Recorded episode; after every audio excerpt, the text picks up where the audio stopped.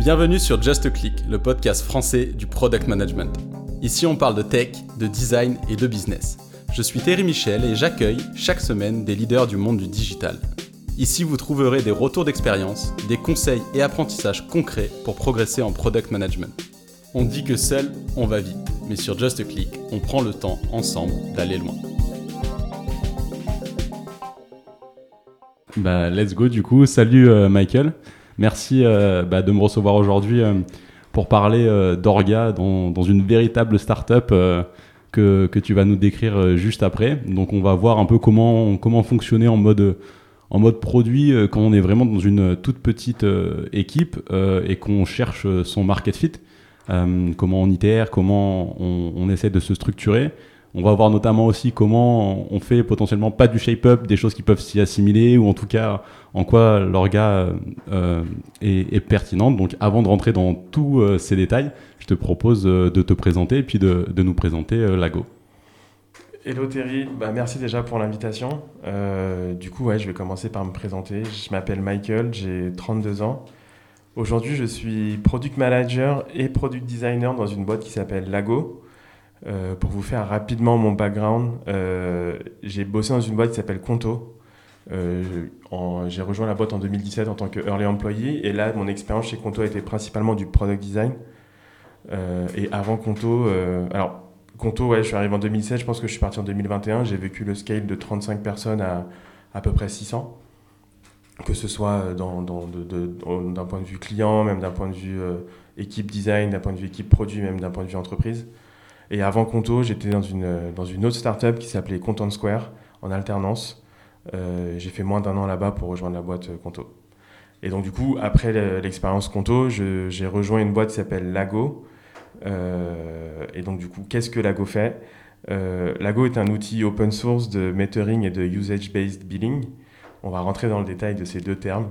Euh, en quelques mots, euh, euh, nos, nos, clients peuvent se plugger à Lago, faire un setup et donc du coup nous envoyer tous les events de leurs utilisateurs.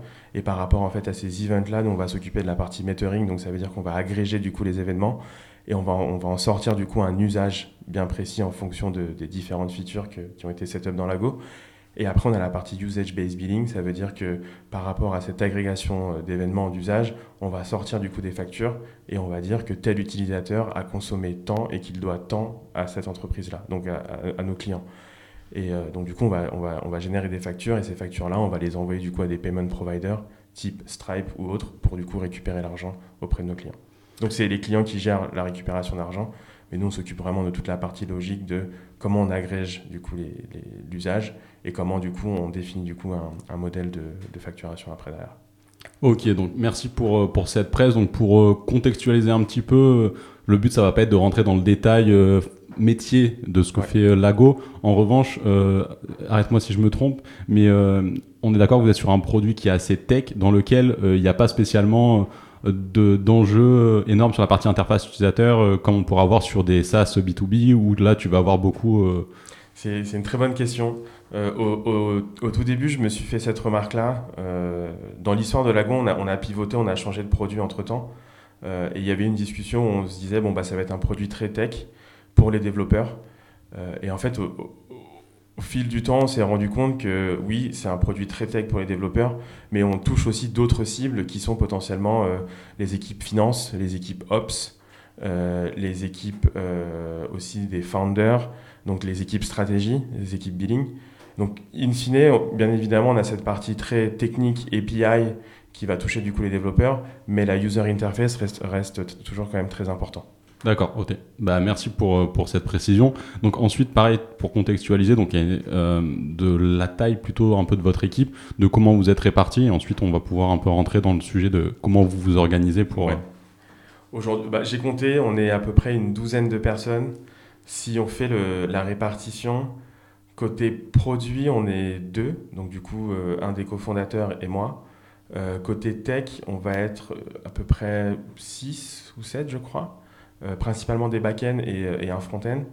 Et après, c'est la partie un peu plus euh, euh, business, go-to-market. on va avoir une personne qui va se trouver entre les deux pôles, qui va être la partie solution engineer, donc qui va être le on va dire le, le, pont entre la partie produit, les, les customers et la partie aussi business, go-to-market. Donc on a une personne sur la partie go-to-market et après tout le reste c'est du go-to-market. Ok. Donc un, gros, un gros pôle quand même tech, tech et produit.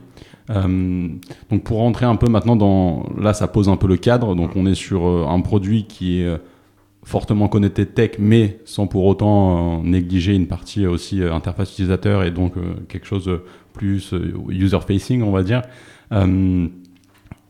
Comment aujourd'hui vous testez Quels sont un petit peu les enjeux? Pareil, sans rentrer dans le détail de qui sont spécialement les clients ou comment vous allez les chercher, plutôt de comprendre comment est-ce que vous testez euh, les fonctionnalités, comment vous, vous cherchez euh, bah, du coup euh, le fameux market fit, enfin comment vous, vous itérez un petit peu là-dessus? C'est une bonne question. je peux te parler un peu de comment on est. Alors aujourd'hui, j'estime qu'on commence à toucher un peu au, product market fit. pourquoi? Parce que il y, a des indices, il y a des signaux, par exemple, si on change quelque chose sur notre doc, et qu'on prévient personne par rapport à ça, bah, du coup les gens râlent. Ça veut dire que les gens utilisent notre produit. On, a, commence à avoir des clients aussi qui, ont signé chez Lago. Euh, si demain on n'est plus là, bah, du coup les, gens ne peuvent plus biller leurs customers. Donc ça montre potentiellement qu'on a un début de product market fit. Maintenant on est plus à la course à aller chercher des clients. Mais donc du coup je peux te parler de comment ça s'est passé avant et aujourd'hui. Euh, donc au tout début on se posait vraiment la question de, quel set de features on allait construire.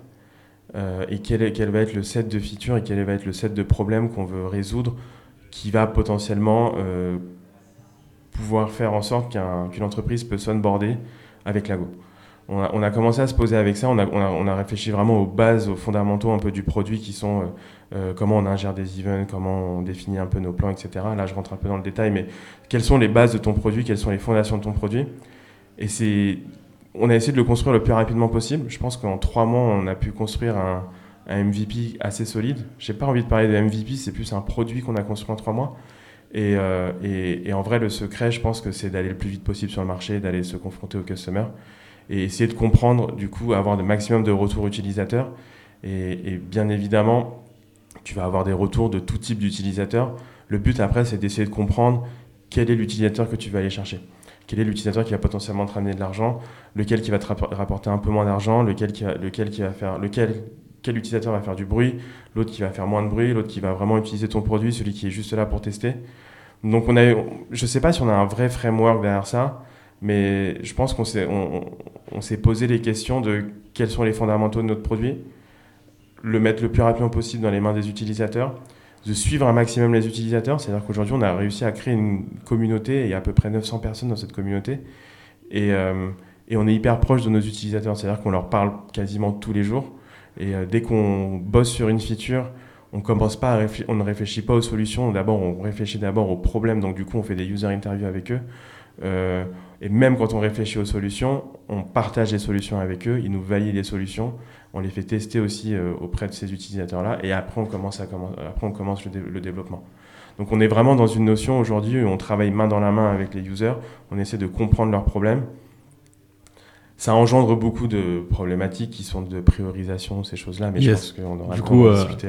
On va y aller, euh, on va y aller après sur cette. J'aimerais bien faire une première pause sur ça pour, euh, comme tu disais, euh, vous n'avez pas spécialement appliqué un framework particulier. Moi, pour le coup, là, sur cet épisode, j'ai bien envie qu'on parle absolument pas de framework, du coup, et qu'on rentre plutôt sur de l'intérieur. Comment vous l'avez vécu là ces trois mois, tu vois, pour sortir votre premier produit, vraiment au day to day, tu vois, à la semaine. Comment vous avez organisé Au début, vous vous êtes dit on va faire ça comme ça, et puis ensuite vous vous êtes rendu compte, bah ça, ça marche pas trop, on ajuste. Comment au niveau de toute l'équipe, vous avez pris cette approche-là? Parce que c'est vrai que euh, ça, peut, enfin, c'est compliqué d'avoir ce genre euh, de retour euh, du vraiment du début quoi, de 0 à 1 quoi. Comment tu C'est une bonne question. Je, me rappelle qu'au tout début déjà on se posait les questions de est-ce qu'on va aller sur le billing system? Donc on, a fait pas mal de user interviews déjà pour valider qu'il y avait un problème. À partir du moment où on a su qu'il y avait un problème, on l'avait déjà vécu aussi en interne chez Conto. Donc ça veut dire qu'on a construit, enfin, quand on était chez Conto, Conto a construit en interne son billing system euh, et, on voyait très bien où étaient les limites de la construction d'un billing system en interne, de pouvoir le maintenir, de le faire scaler. Euh, et donc du coup, on avait déjà quand même de premières billes sur comment, euh, comment architecturer tout ça. Donc en, partant, pour faire une pause là-dessus, vous saviez à peu près donc grosse maille, un problème identifié, Ouais. et aussi grosse maille, du coup, une cible potentielle euh, d'utilisateurs et de clients qui, euh, qui auraient ce problème. Exact. Ok. Donc on, on s'est vraiment focalisé sur si demain on devait reconstruire le billing de Conto ou d'une fintech, comment on aurait fait. Et c'est là où vraiment concrètement ce qu'on a fait, c'est que on s'est assis euh, avec du coup les ingénieurs, donc des back-end, front-end, product management, product design aussi, et on a commencé à mapper vraiment tout le modèle de données. Donc on s'est dit on pourrait potentiellement avoir cet objet-là, euh, cet objet-là, il faut qu'il fasse ça, ça, ça, ça, ça. Donc du coup moi ça me permet aussi potentiellement, euh, vu que j'ai la casquette aussi de product designer, de faire des wireframes très rapidement. Euh, et, du coup, bah, de, ces wireframes-là, faire des prototypes. Et c'est ça qu'après, on mettait dans les mains de nos utilisateurs, pour, euh, en tout cas, les, premières personnes, les premières personnes avec qui on discutait, pour, euh, pour plus ou moins valider un peu le concept. Euh, sur cette partie, euh, donc hyper intéressant, la partie euh, mapping du modèle de données, c'est quelque chose qu'on retrouve beaucoup côté tech euh, quand tu du coup bosses, tu as, une app à sortir, faut faire l'archi, donc euh, tu, tu commences à poser ces bases-là. Je suis curieux de voir du coup, là tu viens de donner partiellement la réponse, c'est-à-dire qu'en tant que product design, ça t'a permis aussi euh, bah, de pouvoir commencer à concevoir la partie plus euh, visuelle, euh, les, les wireframes derrière. Euh, toi, c'était quoi un peu les inputs que tu donnais? Comment tu challengeais euh, potentiellement du coup ces modèles qui étaient euh, proposés par, par la partie tech à ce moment-là? Bah, la manière dont ça se faisait était plus dans l'autre sens. Ça veut dire que côté produit, on définissait un peu les, wi- les wireframes et un peu les datas qu'on voulait avoir. Et à ce moment-là, après, on les faisait challenger au niveau des techs aussi. Et les techs aussi avaient leur idée. Et en fait, chacun avançait de son côté. Et après, c'était un moment où, du coup, on se regroupe tous ensemble et on voit, du coup, les deux, les deux manières de voir les choses. Et là, on fait des trade-offs. Et je me rappelle qu'il y avait des, des choses que moi, j'avais mises, euh, qu'on a enlevées. En gros, la question qu'on se posait, c'était... euh, si on rajoute pas cette information-là aujourd'hui, est-ce que vraiment la boîte va couler quoi? Est-ce qu'on en a besoin pour demain? Est-ce qu'on en a besoin aujourd'hui?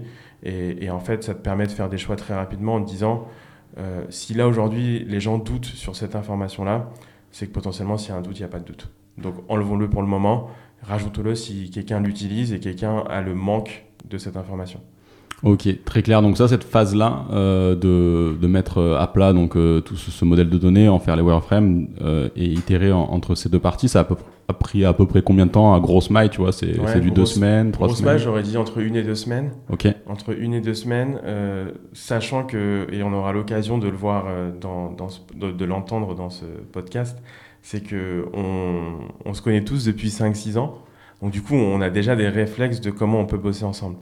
Donc on est allé hyper vite dans le sens où en deux semaines, en fait, la communication était hyper fluide et en deux semaines, je pense qu'on avait déjà défini un peu comment la- comment l'app allait, allait marcher.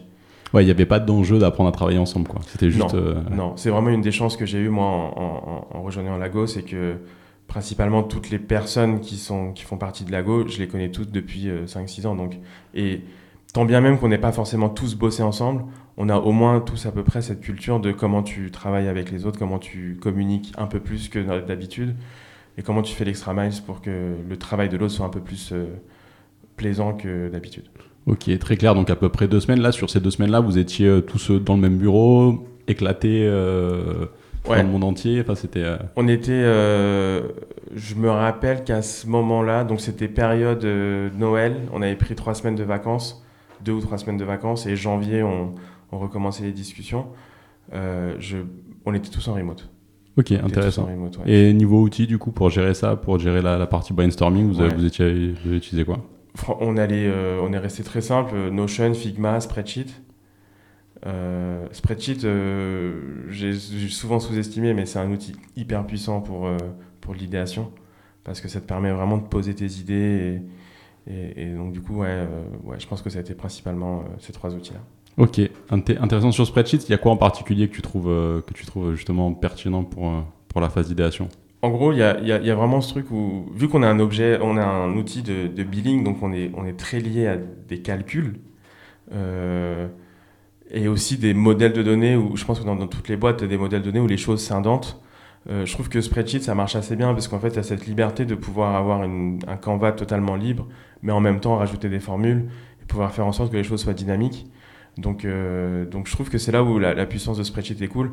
Bien évidemment, on n'a pas le côté un peu plus libre d'un Miro ou d'un Whimsical ou autre. Euh, D'ailleurs, je parle de Whimsical, mais on a beaucoup utilisé Whims- Whimsical et on l'utilise toujours. Donc, euh, donc ouais, je pense que c'est le mélange entre Figma, Notion, euh, j'avais dit Slack, euh, Whimsical et Spreadsheet. Ouais. Ok, très clair.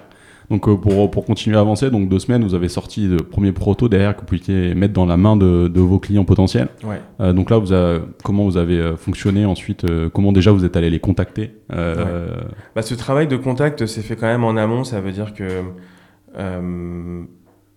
on a commencé vraiment. À, on avait une conviction forte sur le fait qu'il y avait un vrai problème au niveau du billing, mais on voulait forcément le valider. Et, et donc du coup, ça, ça passe par le réseau, ça passe par le réseau des fondateurs, le réseau aussi des, premiers employés, mais principalement le réseau des fondateurs. Et aussi, il y, a un- il y a un autre sujet, c'est qu'on avait fait euh, Y Combinator euh, un an avant sur un autre produit. Donc du coup, on a pu bénéficier aussi du réseau YC euh, qui nous a ouvert quand même pas mal de portes. Et donc du coup, on a discuté avec pas mal de boîtes, euh, notamment des grosses boîtes, euh, pour voir s'il y avait vraiment un problème. À partir du moment où tu commences à créer du lien avec ces premières personnes en user interview, tu arrives à vite capter si des gens sont vraiment intéressés pour continuer les discussions. Et du coup, à ce moment-là, nous, on n'a pas hésité à les mobiliser pour valider du coup des idées.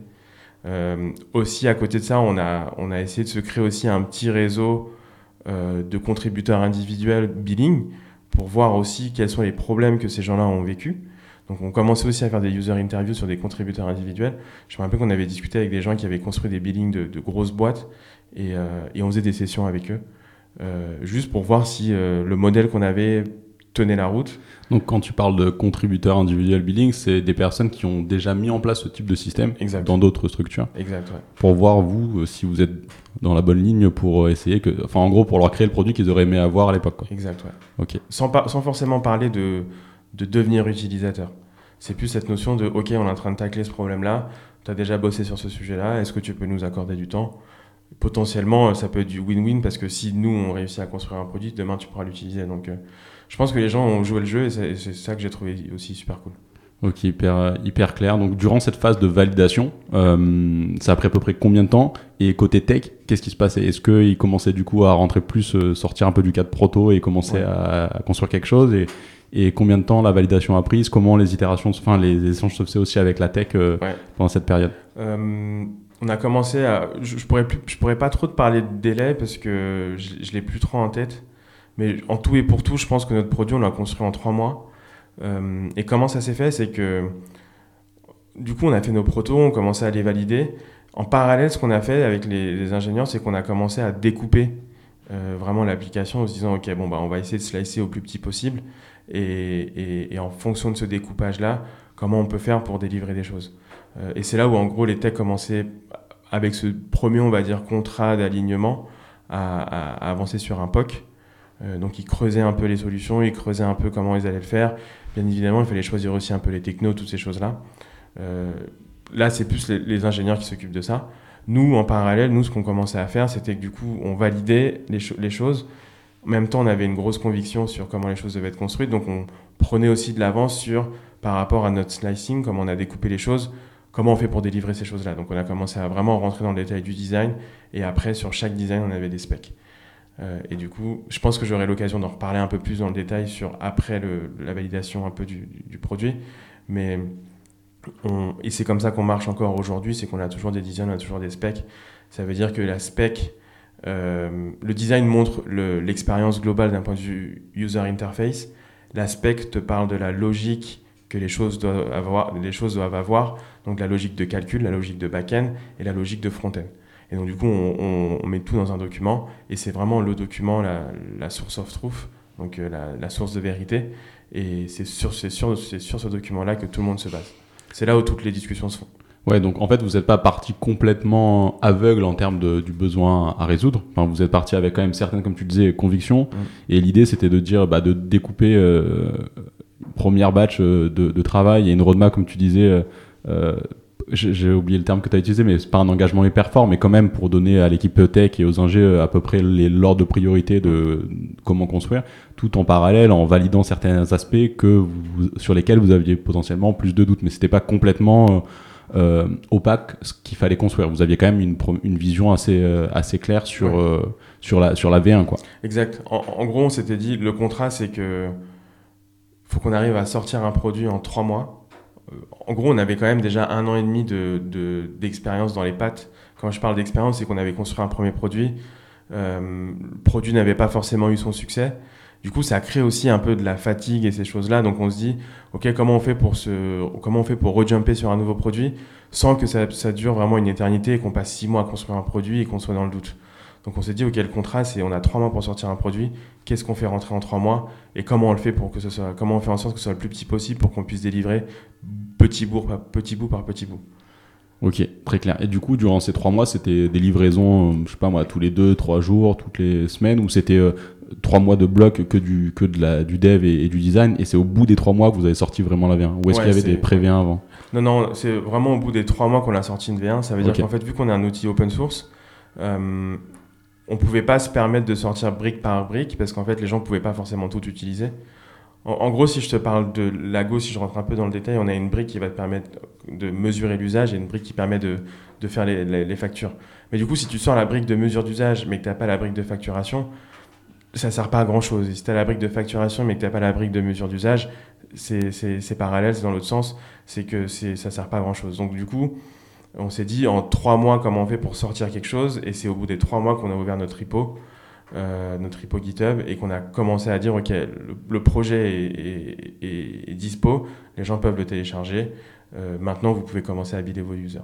Ok, très clair. Donc euh, après c'est enfin avec cette sortie de, V1, là c'est quoi les, premiers retours que vous avez eus et comment comment vous avez ensuite ajusté les choses, comment ça s'est un peu présenté la suite quoi? Ouais. Euh, comment ça s'est passé après la sortie de la V1 Alors déjà, on était tous hyper contents de sortir notre produit. Euh, en plus, un produit open source, ça veut dire que les gens peuvent vraiment soulever le capot et voir ce qu'il y a dedans. Euh, les retours ont été hyper positifs. On a eu beaucoup de retours positifs par rapport au, au travail qu'on a fait, la qualité qu'on avait mis dedans. Donc déjà, dans un premier temps, c'était satisfaisant. Mais c'était pas tout parce qu'en fait, en gros, on avait sorti un produit, mais on est une entreprise et il faut quand même qu'on gagne de l'argent aussi à un moment. Ça me fait penser, désolé, je te fais faire une, pause. Euh, j'y pense euh, quand tu commences à dérouler. La sortie, effectivement, euh, comment vous aviez un peu attiré les, les, gens pour qu'au moment de la sortie, les gens soient au courant? Parce que, effectivement, produit open source, donc le code ouvert sur plateforme euh, GitHub, euh, derrière, il faut quand même que les gens viennent voir parce que si tu as deux personnes qui passent, euh, ça... comment vous aviez un peu préparé ça en parallèle aussi? On a, on... Ça fait partie un peu de la, de la stratégie go-to-market que, que Anto avait mis en place. Je ne l'ai pas totalement en tête, mais je me rappelle qu'on avait déjà commencé à créer du contenu sur notre site internet. On avait commencé déjà à écrire des articles, des choses là. Donc en fait, on, on arrivait déjà à, on va dire, un peu à créer un peu une communauté. Euh, et du coup, on a profité de ça quand on a sorti notre produit pour du coup euh, en parler aux gens. Euh, encore une fois, comme je te parlais tout à l'heure, c'est qu'on on avait fait des user interviews avec des boîtes, des user interviews avec des, contributeurs individuels. Donc on n'a pas hésité à leverager ça et on a aussi leveragé notre réseau. Ok, très on a leveragé le, réseau YC, on a leveragé le réseau même de, de Tech à, à, Paris. Et il y a un autre point aussi qui a fait que on a fait en sorte que Lago, quand on a sorti Lago, ça ça, ça, les gens ont pu voir Lago, c'est qu'on a profité pas mal du, un peu de Hacker News. Donc en gros, sur Hacker News, tu peux poster du coup des topics et en fonction de, de si ça intéresse les gens, euh, les gens donc, du coup vont communiquer sur ce, sur ce, sur ce topic-là, ils vont, ils vont débattre, ils peuvent upvoter aussi les topics. Et, euh, et, je pense que avant la sortie de notre repo, on avait fait un, on était, je crois qu'on était top 1 sur Hacker News pendant 24 heures sur un sujet qui était euh, euh, pourquoi construire un billing est un, est un cauchemar pour les ingénieurs. Ça a créé beaucoup d'engouement sur Hacker News. Donc du coup, ça, ça, nous a déjà réussi à nous placer sur une map. Les gens se sont dit, OK, il y a la map un peu du billing, il y a Lago qui est sur cette map-là. On ne sait pas encore ce qu'ils font, mais OK. Et du coup, après, on a sorti notre, notre repo et on a continué cette stratégie Hacker News où euh, on a réussi à faire peut-être, je vais peut-être dire des conneries, mais entre peut-être 3, 5, 6 fois euh, top, top Hacker News. Ok. Du coup, ça crée du contenu, ça crée du trafic, ça crée du, de l'engouement. Donc je pense qu'on a, on a pas mal joué sur ça au tout début. Euh. Ok, ouais, une stratégie quand même assez complète, quoi. C'est-à-dire un parti contenu, le réseau direct, le réseau de tes users avec lesquels tu as fait tes tests, et ça, je pense que c'est pas à négliger, effectivement. Et, euh, et puis aussi, voilà, comme tu viens de le dire, la partie Hacker News sur laquelle. Ouais. Donc, ok, très clair. Donc, pour revenir du coup ouais, sur les premiers retours que vous avez eu donc euh, à, cette sortie. Yes. Du coup, euh, on a sorti le produit, il y avait quand même de l'engouement, les gens étaient contents euh, de la qualité, donc c'était c'était hyper satisfaisant. Et mais c'est pas fini. Ça veut dire que tu sors ton produit. Ok, tu viens de terminer quelque chose. Maintenant, c'est quoi la next step? Et la next step, c'est de vendre. du coup, il faut que tu vendes ton produit. Il y a beaucoup de discussions, il y avait beaucoup de discussions à cette époque-là parce qu'en fait, on était open source. Et donc, du coup, par définition, l'open. Alors, l'open source, ça ne veut pas dire que c'est forcément gratuit. Ouais, ça, c'est un point important. c'est un point important à dire. L'open source, ça ne veut pas dire que c'est gratuit. L'open source, ça veut dire que c'est, tu, c'est, ouvert. Mais ça ne veut pas dire que c'est gratuit. Et on s'est, on s'est pas mal posé cette question-là de comment nous, on veut modéliser un peu notre, notre, notre business. Et euh, aujourd'hui, on a, on a plusieurs offres, c'est-à-dire qu'on a l'offre, et, c'était comme ça dès le début, on a gardé comme, tel quel aujourd'hui, c'est qu'on a une offre open source self-hosted, donc ça veut dire que des users peuvent l'héberger chez eux. Euh, et cette partie-là est gratuite, limitée en termes de features. Euh, et après, si jamais tu veux avoir, avoir accès à des features un peu plus poussées qui sont en dehors, on va dire, du core billing system, à ce moment-là, tu payes une licence et soit tu peux l'héberger chez toi, soit tu peux, soit on l'héberge pour toi. Et c'est là où du coup les gens payent. Et au début, c'était un peu compliqué de, de, vendre ce truc-là parce qu'on avait un set de features quand même assez limité. On avait sorti vraiment un produit MVP, on va dire. Et, euh, et je pense que la suite après le lancement, du coup, ça a été se confronter un maximum au marché et se rendre compte de, des features qui manquent. Se rendre compte des features qui manquent. On savait qu'on avait fait le minimum, Maintenant, il fallait chercher du coup tout, tout ce qui manque. Et euh, comment tu peux rattraper du coup tout, tout, ce qui manque au niveau de ton produit? Et là, du coup, au niveau de la collecte de ces fonctionnalités qui manquent, euh, comment est-ce que vous avez collecté ça? Et derrière, comment vous l'avez priorisé? Parce que c'est vrai que sur euh, bah, les, projets open source, tu peux avoir beaucoup de... tu peux avoir des communautés, je pense, très actives parce que tu as des gens qui sont passionnés aussi très tech et qui vont du coup bah, proposer des choses, etc. Euh, d'un autre côté, c'est pas potentiellement ceux que tu vas pouvoir derrière euh, convertir en clients qui vont t'amener du business, mais il faut quand même les, garder. Donc comment, bah, comment déjà vous avez collecté derrière prioriser un peu tout ça euh? Ouais, c'est une très bonne question. Je pense qu'au début, on, on, essaie d'être un max, on, essaie d'être le plus proche possible même des users open source qui ne payaient pas. Parce qu'on s'était dit que si quelqu'un l'utilise, même s'il ne le paye pas, c'est qu'il voit de la valeur. S'il voit de la valeur, c'est que potentiellement, il peut voir aussi les choses qui manquent. Donc du coup, on a été hyper proche de ces premiers, de ces premiers users. On a réussi à signer des clients aussi, euh, des petits contrats. Et, euh, et, en fait, on se disait, peu importe en fait euh, l'argent qu'ils mettent dans le produit, essayons d'être le plus proche possible d'eux et essayons de voir comment ils utilisent le produit, qu'est-ce qui manque. Et après, c'est assez simple en termes de structure, c'est qu'on listait vraiment tous les problèmes. Et, euh, et, on a gardé ce système-là aujourd'hui. On, marche sous cycle de six semaines. On l'a appris un peu chez, chez, chez, chez Pup. Mais euh, donc, du coup, ça nous permet de, de, de rabattre les cartes de, de, la roadmap toutes les six semaines. Même, même pendant la roadmap, on peut, même pendant les cycles, on peut, on peut revoir la roadmap. Mais du coup, on s'est dit, bon, bah, essayons d'être le plus proche possible des users. Prenons un maximum de feedback. On les log, on les trie, on voit quels sont les users les plus importants quels sont les users les, moins, importants, qui sont les personnes qui utilisent vraiment et les personnes qui utilisent moins. Euh, même ceux qui testent et qui n'utilisent pas. Et après, on faisait un peu notre arbre de priorisation et on, délivrait les features euh, que les gens avaient besoin, aussi en gardant aussi la vision du produit et la vision de la tech.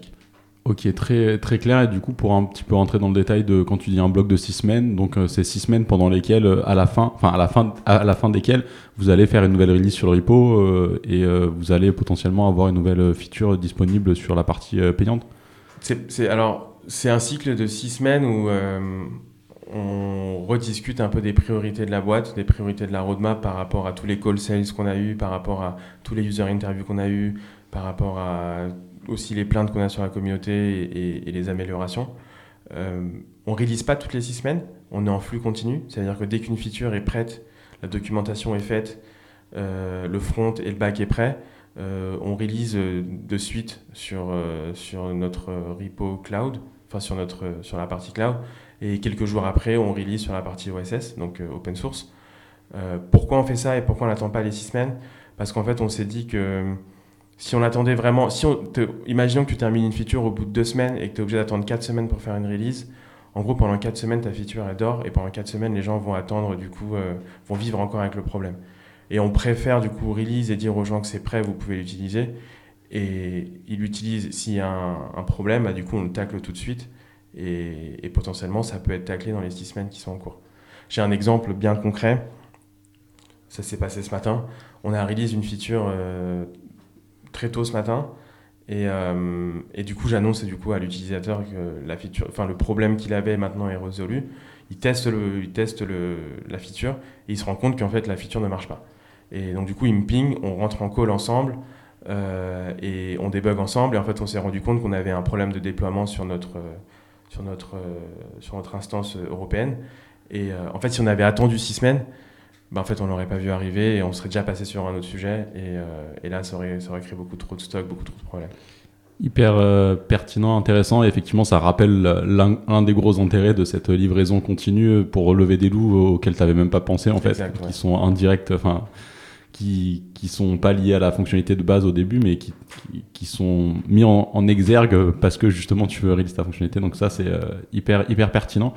Ce qui m'intéresse de ce à quoi ça me fait penser quand tu viens de dire bah du coup là tu avais prévenu euh, un des utilisateurs qui avait ce, problème que c'était prêt. Euh, c'est toi aussi en tant que product designer euh, un peu dans, dans cette organisation bah, hyper hyper dynamique et mouvante aussi. comment c'est quoi du coup les grandes missions par lesquelles tu es passé jusqu'à aujourd'hui? Aujourd'hui là où tu en es, ce que tu fais pour aussi peut-être donner un peu de contexte sur ce que ça veut dire qu'être product designer dans une startup. Je pense que c'est intéressant. C'est une très bonne question. Au, tout début de Lago, euh, on avait fait un peu ce pari fou d'un point de vue design. En gros, quand, je suis arrivé euh, chez Lago, euh, je suis arrivé au tout début et il y avait une discussion avec les founders et, et, et je trouve ça hyper cool qu'ils m'aient fait confiance à ce moment-là. C'est que la première brique que j'ai, que, que, le premier travail que j'ai mis en place, en dehors de comprendre les wireframes, les, le produit, etc., c'est de construire un design system. Euh, donc du coup, c'est vraiment une des premières briques qu'on a mis en place avec du coup euh, un, développeur front qui nous avait quitté, euh, qui nous a quitté il y a, il y a, peu de temps. Mais du coup, on a mis en place un design system. je savais pertinemment qu'en fait, j'allais faire du product design et du product management. Donc du coup, la question que je me suis posée, c'est comment je peux faciliter le travail product design d'un point de vue création d'interface Comment je peux à minima l'industrialiser pour que ce soit le plus rapide possible pour que moi je passe plus de temps sur de la recherche utilisateur, sur comment les choses doivent marcher et pas forcément l'interface. Ouais, et ça, c'est, euh, tu fais bien de le préciser parce qu'effectivement, d'autres auditeurs qui pourraient être dans des structures beaucoup plus grosses, ils pourraient se dire euh, What the fuck, design system, euh, ils sont même pas 10, nous on le met en place, on était 500. et en fait, ce que tu viens de, détailler, c'est, c'est, hyper pertinent, c'est-à-dire que vu que tu avais nombre de personnes limitées pour aussi bosser sur la partie plus produit et pas design, si tu veux derrière réussir à construire quelque chose d'assez cohérent et assez homogène, le design system, il est hyper important. Hyper important. Hyper important. En, gros, le, le, sujet, c'était pas forcément euh, comment on fait pour faire scaler une équipe, comment on fait pour avoir les standards euh, euh, alignés sur toutes les personnes qui vont bosser côté tech, côté design et côté entreprise. Le sujet là, c'était plus comment on fait pour communiquer, pour bien communiquer et perdre le moins de temps possible. En gros, c'est j'ai mes vues, j'ai mes, mes, mes, vues formulaires. Et bah du coup, mes vues formulaires sont tout le temps dans ce layout là. En responsive, c'est tout le temps comme ça. Et j'ai toujours un bouton qui se trouve en bas. Et, voici les règles de mes formulaires. Mais avant de faire ça, il fallait quand même que je rentre vraiment dans le détail de euh, comment une page peut être structurée, quels sont les layouts, euh, quelles sont les informations qu'on veut mettre dedans, pour en fait voir l'étendue vraiment de l'expérience et après commencer à rationaliser. On ne peut pas faire un design system sans avoir cette vue un peu globale. Euh, et, à la fin, même encore aujourd'hui, une feature qui nécessite du back-end et du front-end, euh, si, je fais, euh, si je fais un peu le ratio, sur 100% du temps, le back-end va prendre 80%, le front va prendre 20%. Parce qu'en fait, le front va hyper vite, ce qui nous permet en fait d'avoir aujourd'hui plus de back-end que de front-end, parce que du coup, les back-end, on peut les paralléliser et on peut les mettre sur différentes features. Et le front-end qu'on a, l'ingénieur front-end qu'on a aujourd'hui, Alex, lui, ça lui permet du coup de dépiler très rapidement des features et tacler euh, peut-être deux features par semaine ou euh, trois, quatre features euh, en deux semaines. Quoi. Ouais, hyper, hyper intéressant. Ouais. Et c'est ce que donc vous êtes allé jusqu'à effectivement dans le design system construire les composants front dans la techno front que vous utilisiez. Ok, ouais. On a pris trois semaines à le mettre en place. Yes. Je t'avoue que ces trois semaines-là ont été dures au tout début parce que je me posais toutes les questions du monde. Et, en fait, tu peux lire tout plein d'articles qui disent bah faut construire des choses qui ne scalent pas. un design system au début d'une entreprise, faut surtout pas le mettre en place. Et nous, on a fait totalement quelque chose qui était à l'inverse. Euh, et, en fait, aujourd'hui, euh, je regrette pas du tout. Ouais, ça, je trouve ça hyper. C'est pour ça, ouais, merci pour ce partage, que je trouve ça hyper intéressant justement de voir des trucs un peu à contre-courant, mais aussi pourquoi vous l'avez fait. Ouais. Euh, et donc, euh, ben, pour continuer sur les missions du coup euh, par lesquelles tu es passé, donc tu as commencé de focus sur ça pour, en sachant qu'il fallait te dégager du temps sur le reste après. Mm. Donc, après, le reste, c'est quoi? Ça, ça représentait Ouais. quoi un peu? Le reste, c'est quoi? C'est bah, du coup, si on abstrait, si on oublie cette notion de, si on occulte un peu cette notion de user interface, ça m'a permis du coup de prendre du temps sur suivre les customers, euh, suivre les discussions de comment les gens utilisent le produit, suivre les, du coup les, les besoins, et à côté de ça, passer un peu plus de temps sur de la réflexion de solutions. Euh, donc quand je parle de réflexion de solutions, c'est comment les choses marchent dans la logique pure. Ça veut dire euh, les calculs, comment les calculs marchent, comment les choses sont imbriquées entre différents, on va dire, services, entre différents objets, et même des fois aussi réfléchir à comment, d'un point de vue méta, l'application doit ressembler d'un point de vue UI. Euh, donc du coup, ça me permet de creuser un peu ces sujets de fond, de passer un peu plus de temps. Et quand on bosse sur une feature aussi, ça veut dire que j'ai le temps pour faire ces choses-là, donc comment les choses marchent. Et, et du coup, d'un point de vue UI, ça me prend très peu de temps à construire les écrans parce que les standards sont déjà posés. Donc ça me permet de creuser un peu plus de choses euh, côté, euh, on va dire, la, la partie avant de commencer le design. Quand je dis design, je parle de, de design d'interface. Ouais, ok, très clair. Très clair. Si du coup là tu devais un peu euh, regarder derrière, que tel que tu me l'expliques, enfin ça a l'air euh, assez smooth, euh, tu vois, le passage du MVP jusqu'à là où vous en êtes aujourd'hui. Euh, alors je te demande pas de dire euh, spécialement le plus gros échec par lequel vous êtes passé, mais en tout cas des, des gros apprentissages que tu as eu, tu vois, en regardant un peu dans le rétroviseur, te dire bah si ça on, on devrait le refaire, peut-être qu'on le ferait différemment, ou au contraire, euh, toutes les choses euh, que vous avez faites que tu trouves qui ont bien fonctionné et qui sont aussi peut-être le résultat de l'expérience passée euh, chez YC, puis euh, de, Ouais. de, de l'année et demie aussi à, à bosser sur un autre produit. Quoi. Je pense que c'est inhérent à toutes les entreprises. Euh, Il y a forcément quelque chose que je regrette, moi, c'est de ne pas avoir anticipé les choses qui, qui se passent maintenant. Euh, en gros, on a fait des choix euh, au tout début de Lago euh, qui nous ont permis d'avancer. Aujourd'hui, on se rend compte qu'il y a certains choix qui, qui auraient pu être faits différemment, mais tu peux pas forcément prévoir et prédire le, futur. Donc ces choses-là, euh, j'ai envie de- je les mentionne, mais, mais en gros, on peut, on peut rien y faire. Euh, après, je pense qu'il y a des choses qu'on avait mal faites au début et on a essayé, on a, on s'est, on s'est amélioré. C'est, je pense, c'est de la communication avec la communauté. Euh, en gros, pour moi, euh, moi qui ai un, un, passé très product design, application SaaS et pas du tout open source. C'était, to- c'était totalement nouveau ces notions un peu de breaking change, de tu changes quelque chose sur un, pro- un produit open source, quelqu'un l'utilise, si tu le changes complètement, il y a des champs qui, ne sont plus là, bah, du coup ça casse lui son instance. Euh, avant chez Conto, en fait, tout était hosté chez Conto, et donc du coup si tu changes quelque chose, les gens en fait euh, s'en, fichent un peu parce qu'en fait ils utilisent un produit SaaS. Oui, au pire, ça tombe côté support qui va expliquer comment l'utiliser. euh, Exact. Et donc du coup, je pense que c'est ce, truc-là, c'est de ne pas avoir euh, été... j'ai pas eu ce dynamisme au début de vraiment m'intéresser à comment les choses marchent en open source. Du coup, on a fait quelques erreurs, on a, on a fait des breaking change et il y a des users qui sont pas mal plaints, on les avait pas communiqués, toutes ces choses-là. Et, euh, et je pense que c'est comme ça aussi qu'on apprend. Euh, c'est en faisant ces choses-là qu'on apprend. On s'est vu hier soir, on en avait discuté. Euh, c'est comme ça qu'on apprend, c'est qu'il faut y aller, il faut se lancer, et c'est en se confrontant du coup au marché que tu sais ce qui est bien, ce qui est pas bien. Et le- je pense que la chose la plus importante après, c'est du coup d'être conscient que les choses ont, été, ont, mal été faites, et du coup de pouvoir les corriger. Du coup, nous, on a, on a compris aussi que sur notre communication de Breaking Change, il fallait qu'on soit un peu plus avenant, qu'on qu'on soit un peu qu'on fasse preuve de dynamisme et qu'on aille pinguer les gens et que et non pas qu'on fasse une annonce globale, qu'on aille vraiment coller au corps euh, nos customers. Et aussi, on, on a compris aussi que, bah, en gros, faire des breaking change, euh, on va essayer de faire un minimum de breaking change possible. Ça veut dire que dans les solutions qu'on réfléchit, on réfléchit maintenant à comment on construit notre solution et comment on fait en sorte que ce soit que ce qui s'est passé avant cette solution soit toujours là.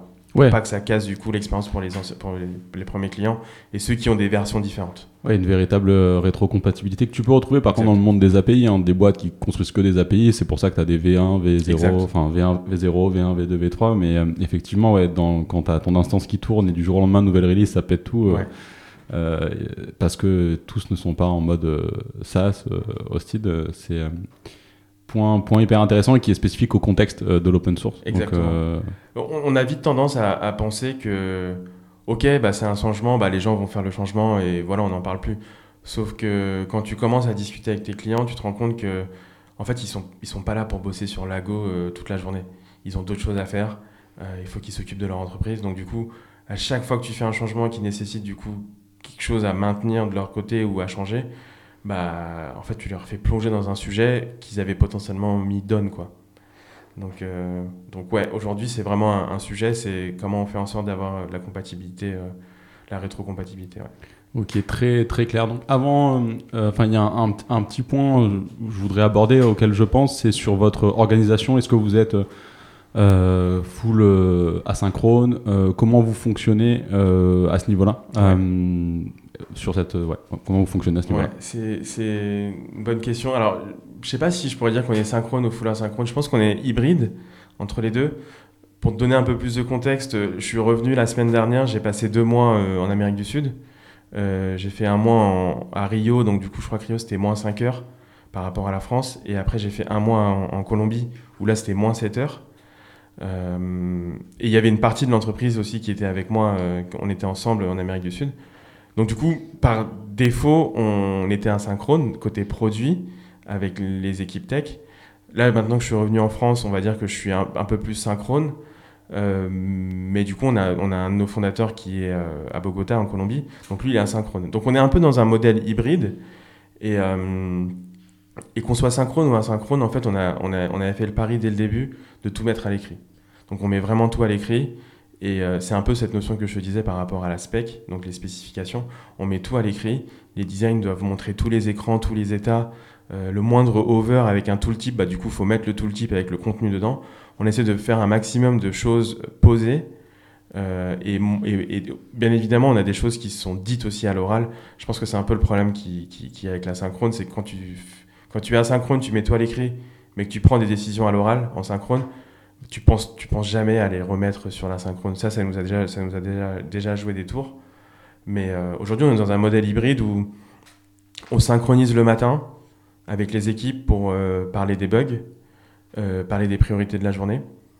on a, un, on a on va dire, un héritage de, des deux mois en Amérique du Sud où on synchronise vers 14h aussi.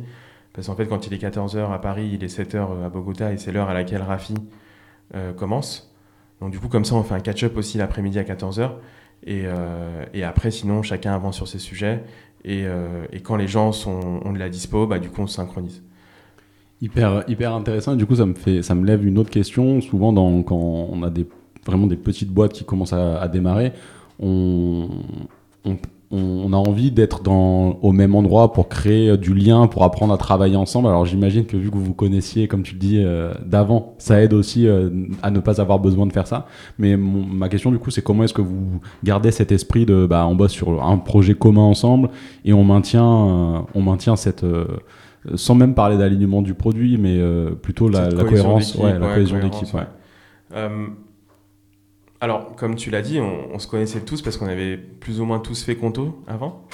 Donc, on s'était rencontrés à Conto. Donc, bien évidemment, ça aide énormément. Donc, on a, on a quand même un, un unfair advantage euh, par rapport à d'autres boîtes qui se créent et où les gens ne se connaissent pas. Euh, mais après, ce qu'on a quand même essayé de faire, c'est, c'est du coup, euh, c'est, c'est de l'alignement. D'un point de vue travail, on va dire, d'un point de vue comment on s'aligne avec les gens, comment on travaille sur les bons sujets, c'est de l'alignement le matin, c'est de l'alignement sur pourquoi on bosse sur ces sujets-là, euh, pourquoi ce sujet-là et pas un autre. Un peu cette notion de la priorisation se fait d'un point de vue entreprise et pas d'un point de vue individuel. Euh, c'est qu'on a les objectifs d'entreprise. Donc ça veut dire que euh, tous les quarters, même tous les mois, on se définit des objectifs d'entreprise. Et en fait, ces objectifs-là, en fait, on, on fait en sorte de tendre vers ces objectifs. Donc ça, c'est le premier point. Deuxième point, c'est que euh, on, a, on a quand même, enfin, on essaie de se voir le plus souvent possible dans la mesure du possible. Ça veut dire que ceux qui sont à Paris se voient à Paris. Euh, ceux qui sont euh, un peu dans d'autres villes, bah, on essaie de créer aussi ces, moments de vie. Donc, soit c'est des moments online, donc du coup on se retrouve le soir et on avait un peu ce concept qui s'appelait les lagopéros, où du coup le soir on jouait à des jeux ensemble. Ou sinon, on fait des retraites. Donc là, par exemple, semaine prochaine, on va à Osgore et toutes les personnes de l'entreprise sont invitées. Et donc, du coup, on passe une semaine tous ensemble. Et, et alors, bien évidemment, pendant cette semaine-là, le rythme de travail va, être, un peu diminuer. mais en fait, on gagne au change parce qu'en fait, on, on, crée du lien, on passe des moments de vie ensemble. Et ça permet aussi de créer un peu cette cohésion. Et ça permet de tacler aussi des sujets d'entreprise un peu plus global que euh, telle feature ou telle feature. Ok, ouais, très clair. Et euh, du coup, je pense que ça répond bien à la question. C'est c'est assez intéressant de voir euh, ces modes d'organisation. Puis ça a l'air de bien fonctionner, donc, euh, donc je, trouve ça, je trouve ça cool comme, comme retour d'expérience. Avant d'aller vers la, mes deux questions phares de, fin d'épisode, est-ce qu'il y a un point en particulier sur votre orga, sur ce dont on vient parler, que tu voudrais mettre en avant ou dont on n'a pas touché du doigt? Ouais, je... en ayant discuté avec pas mal de personnes qui font du produit ou même du design, je pense qu'il y, a un sujet je pense que c'est le sujet maître qu'on a aujourd'hui euh, chez Lago. Et je trouve ça super cool qu'on soit un produit pour les techs. Pourquoi? Parce qu'en fait, les techs sont impliqués dès le début euh, dans, dans les réflexions. Euh, et je pense que ça, ça change vraiment la donne. J'avais compris ça chez Conto, mais je le comprends encore plus maintenant ici chez Lago, parce qu'en fait, comme je t'avais dit au début, tu sais, on avait défini en fait du coup le modèle de données, toutes ces choses-là, mais en tant que produit, t'as pas l'entièreté, t'as pas la vision entière de, comment les choses marchent. Et donc, du coup, les personnes qui vont te dire comment les choses marchent sont les personnes qui ont construit cette chose-là. Ce sont les ingénieurs. Et, euh, je vais mettre un mot euh, hyper. Enfin, c'est un peu le, mot de la fin pour moi. C'est tout est une question d'alignement et de communication avec les gens. Et, euh, et si tu arrives à laisser assez d'espace aux gens pour qu'ils puissent collaborer sur un projet, ça ne peut que aller bien.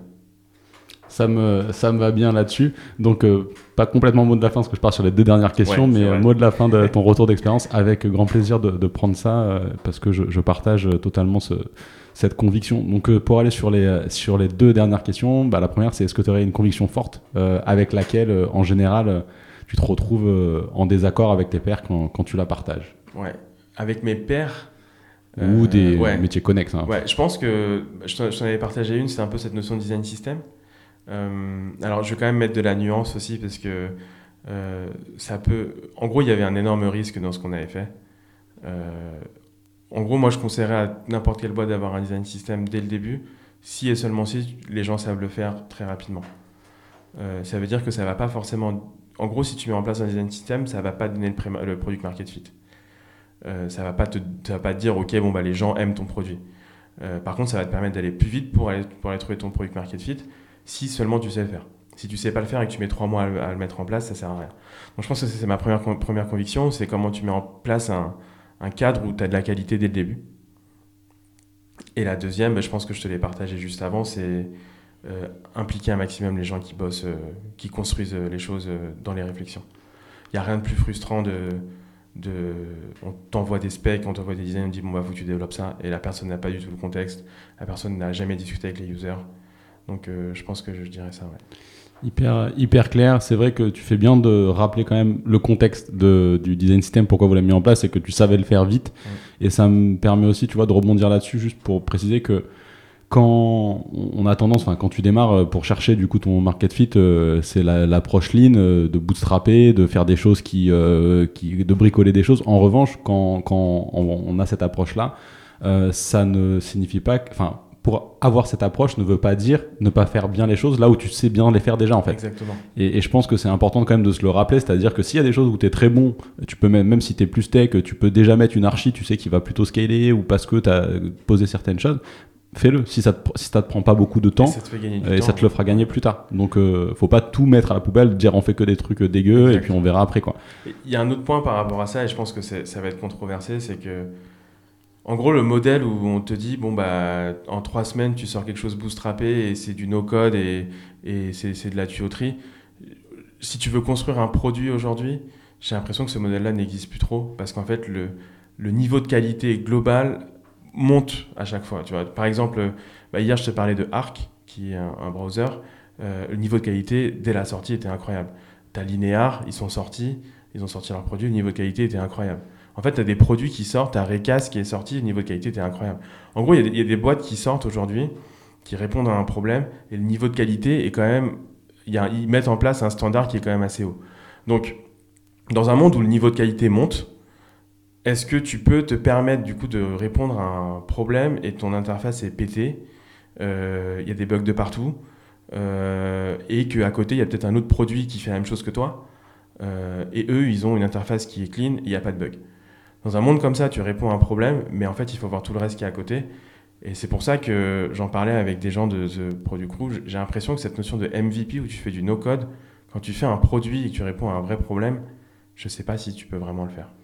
Ouais, ça, c'est plutôt une approche. Euh, J'ai des épisodes qui vont sortir, qui sont pas encore sortis autour du no-code, et c'est vrai qu'on parle plutôt d'une approche euh, POC. Euh, ça peut avoir intérêt à ce niveau-là. Euh, donc euh, pour tester des preuves de concept très très vite en une semaine, même dans des grosses orgas avant de, mais ensuite euh, pouvoir passer sur un mode plus industriel et, passer sur du sur code quoi, sur du code quand quand tu veux faire ton, ton MVP. Donc là-dessus, je te, je te rejoins au moins en partie clairement. Ouais. donc et pour aller vers la dernière question de, de, de notre échange, c'est un peu les ressources, les choses qui toi te nourrissent intellectuellement, que ça soit des lectures ou autres. Peu importe, qu'est-ce que toi t'inspire Qu'est-ce qui, qu'est-ce qui t'inspire? Qu'est-ce qui m'inspire? J'avais écouté un podcast il n'y a pas longtemps d'une designer qui bossait chez Google. J'avais trouvé ce podcast hyper intéressant. Alors, il faudrait, que je te retrouve. Bah, euh, j'avais fait le podcast aussi là-bas. C'était euh, Design Journey euh, de Gauthier Zimmerman. Et, et, en gros, dans ce podcast-là, la personne parlait un peu de son histoire de vie en tant que personne et des choses qu'elle avait vécues qui fait que ça lui a permis de devenir ce type de designer-là. Euh, et, en gros, pour être totalement honnête avec toi, aujourd'hui, je ne lis plus d'articles sur le design. Euh, je lis de temps en temps des articles sur du product management ou même sur de la stratégie d'entreprise, de business, ces choses-là. Mais je pense que ce qui me permet aujourd'hui de pouvoir euh, faire mon travail comme je le fais, c'est les expériences de vie. je suis parti, comme je t'ai dit, pendant deux mois, j'étais parti au Brésil et en Colombie. Euh, j'ai rencontré des gens là-bas, j'ai vu une manière de vivre, j'ai vu une situation politique, j'ai vu beaucoup de choses qui font que, bah, vu que moi je, sais que je suis une éponge, ça me, nourrit aussi et ça me permet aussi d'avoir un œil un peu plus critique, euh, d'avoir une, sensibilité à l'accessibilité. Euh, mais pas de l'accessibilité. Les vieux, il faut qu'ils puissent lire. Enfin, les les personnes âgées doivent pouvoir lire ton application. C'est plus de l'accessibilité de euh, tu as ton téléphone dehors ou je ne sais quoi. Enfin, l'accessibilité d'un point de vue usage, usage, voilà. Mm. Euh, et je pense que c'est ça qui me nourrit moi au quotidien, c'est les expériences de vie. Ok, top. Bah, je partage aussi. C'était loin d'être le seul euh, à me partager ce retour-là en termes de, choses qui te nourrissent. souvent, quelque chose qui revient dans les épisodes, c'est le fait que les gens échangent avec d'autres personnes, des pairs, ou, et, et c'est vrai que la la communication, ça reste, euh, enfin, l'échange euh, avec les personnes, ça reste quand même, je pense, euh, un clé dans, dans, son apprentissage, peu importe le domaine. Ouais, c'est ce que j'aime bien faire, c'est que ça m'arrive aussi, même moi, des fois, de passer du temps avec des, avec des, des designers ou des product managers, mais totalement gratuitement. En gros, je leur dis, bon, si vous voulez qu'on discute pendant 40 minutes, on peut le faire. Et moi, je discute avec eux, j'essaie de les débloquer, mais en même temps, en fait, ce qui, moi, ils m'apprennent aussi beaucoup de choses sur des challenges que eux, ils, ils vivent au quotidien. Et potentiellement, ça me permet d'anticiper aussi potentiellement ces challenges-là dans le futur.